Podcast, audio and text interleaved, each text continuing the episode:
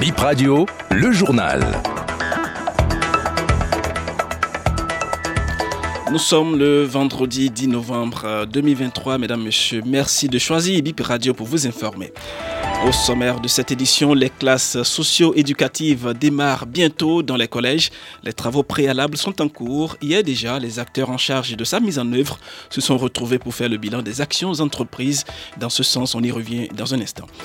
Plusieurs librairies et maisons d'édition sont au Salon du Livre. L'événement a démarré hier au Palais des Congrès et se poursuit jusqu'au 12 novembre. Et puis, les Jeux universitaires du Bénin, on en parlera également avec les demi-finales qui se sont jouées hier au stade Omnisport de Grand Popo. Voilà pour les titres. Bientôt, les classes socio-éducatives dans les collèges.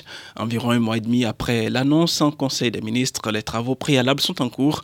Le ministre de l'enseignement secondaire et celle des affaires sociales se sont réunis à Cotonou avec quelques enseignants du secondaire.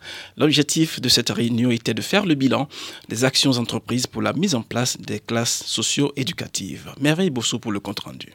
Les classes socio-éducatives commencent en janvier 2024. Les cadres du ministère des enseignements secondaires et celui des affaires sociales font les derniers réglages. Des ateliers d'infusion des huit thématiques identifiées aux matières sont en cours depuis lundi. Ces rencontres permettront de travailler sur les thèmes à aborder avec les collégiens. Ces thématiques concernent les matières telles que le français, les sciences de la vie et de la terre, l'éducation physique et sportive, l'histoire et la géographie. Yaovi Michel Gbeleme et Cyril Ataki, inspecteurs respectivement en français et en sciences de la vie de la terre, ont exposé comment ces thématiques peuvent être intégrées dans leur matière. Lorsque nous prenons la thématique 1 qui concerne le développement personnel et émotionnel et précisément le sous-thème concernant l'affirmation du soi, nous estimons que l'infusion peut se faire en classe de troisième par exemple. Nous avons une œuvre au programme qui est le CID de Pierre Corneille.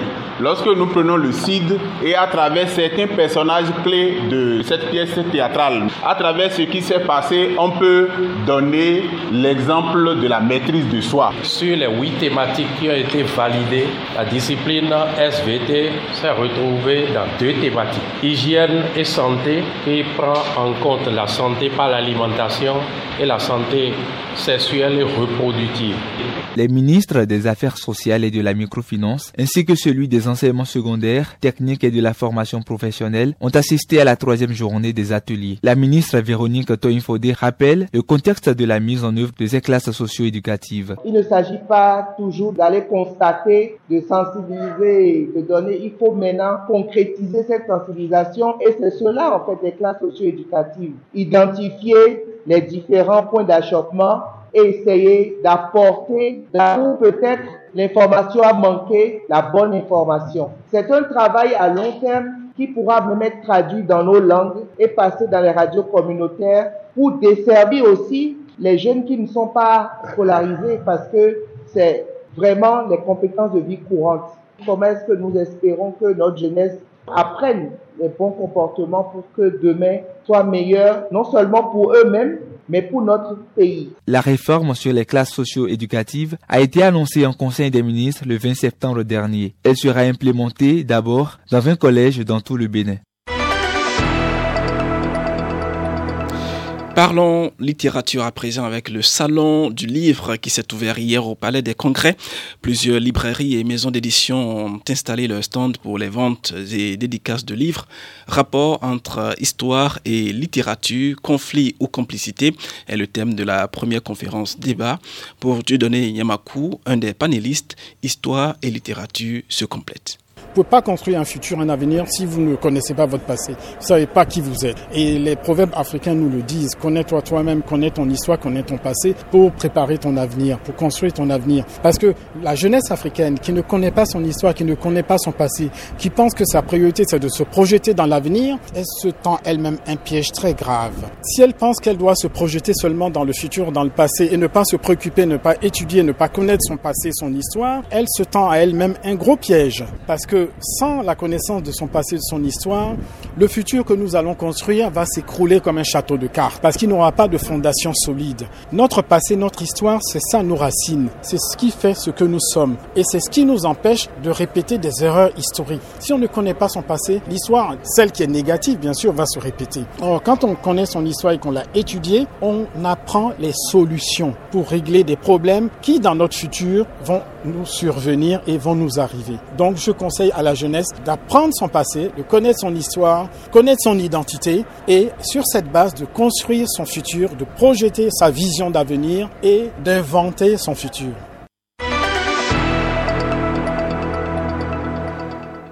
On parle sport à présent. On parle donc de cette dixième édition des Jeux universitaires qui euh, prennent fin demain samedi au stade Omnisport de Grand Popo. On écoute à cet effet Alexis Donald Akapo, directeur général de l'Office béninois des sports scolaires et universitaires. Nous sommes en train de jouer les quarts de finale qui ont sorti les équipes devant participer aux demi-finales. Demain, nous jouons les demi-finales au niveau de l'athlétisme et dans la soirée, les finales euh, la grande finale se joue samedi à partir de 15h au stade Omnisport de Grand Popo. Mais je vous assure que c'est des lots importants qui vont permettre à chaque université, publique comme privée, de sortir tête haute de cette compétition. L'innovation cette année est que au niveau des phases de zone, nous avons demandé une participation des universités qui ont supporté les transports et progressivement, nous allons vers une professionnalisation du sport laboratoire. Je crois qu'il y a Locosa au niveau des garçons, au handball qui affrontera une université de Paracou. Également au niveau des hommes, il y a l'ESM de Lokosa qui affronte une université de Cotonou. L'année dernière, on avait joué à Savalou. Cette année, on est à Grand Popo. L'année prochaine, on va chercher une autre localité ayant les infrastructures sportives et hôtelières pouvant accueillir le nombre que nous constituons. Aujourd'hui, c'est les infrastructures hôtelières qui posent problème dans certains milieux. Mais progressivement, les choses se mettent en place pour que euh, se développe vraiment le sport à la base. Nous allons également, à partir de l'année prochaine, inviter beaucoup d'universités étrangères. Elles en fait la demande parce que euh, ce qui se fait au Bénin est tellement sublime que veulent venir tout au moins pour jouer des, des matchs d'exhibition avec le Bénin. C'est la fin de cette édition. Vous pouvez la retrouver, la réécouter sur notre site bipradio.com.